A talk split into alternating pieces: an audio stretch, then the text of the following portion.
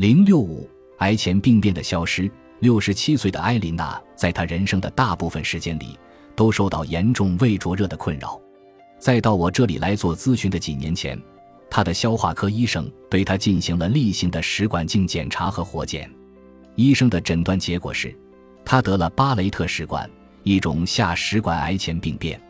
医生给她开了双倍剂量的质子泵抑制剂，但服用的药物越多，他的身体就越虚弱，胃痛也更加严重。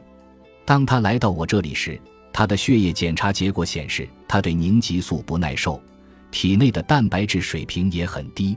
因为胃酸不足，他无法分解和消化蛋白质。我建议他立即实施植物悖论饮食计划，并停止服用抑酸药。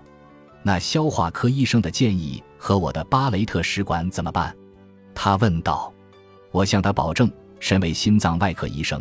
我每天都在和食管打交道，能够处理任何突发性问题。于是他照办了。令他惊讶的是，他的胃灼热症状消失了，胃痛也缓解了。